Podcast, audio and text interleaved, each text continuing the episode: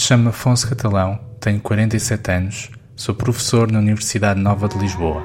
Há dois dias, um dos meus alunos de mestrado berricou-se no interior de um autocarro, fê-lo explodir, matou dezenas de pessoas e eu fui implicado. E esta é a minha história. Conheci o Ibrahim em Istambul. Tudo começou quando me mudei para a cidade.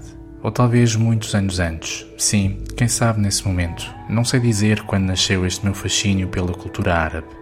Talvez sempre tenha existido dentro de mim.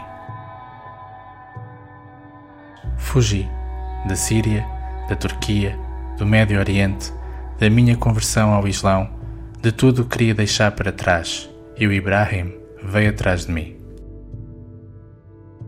Quem fez parte da minha vida enquanto lá vivi.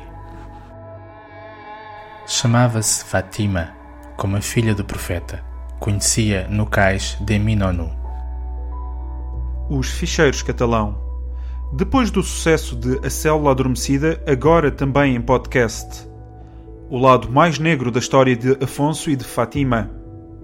Não deixe de ouvir os próximos episódios em www.osficheiroscatalão.com. Por Nuno Nepomuceno.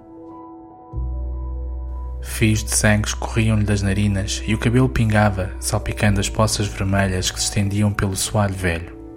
Afastei-me novamente na direção da janela e virei-lhe costas.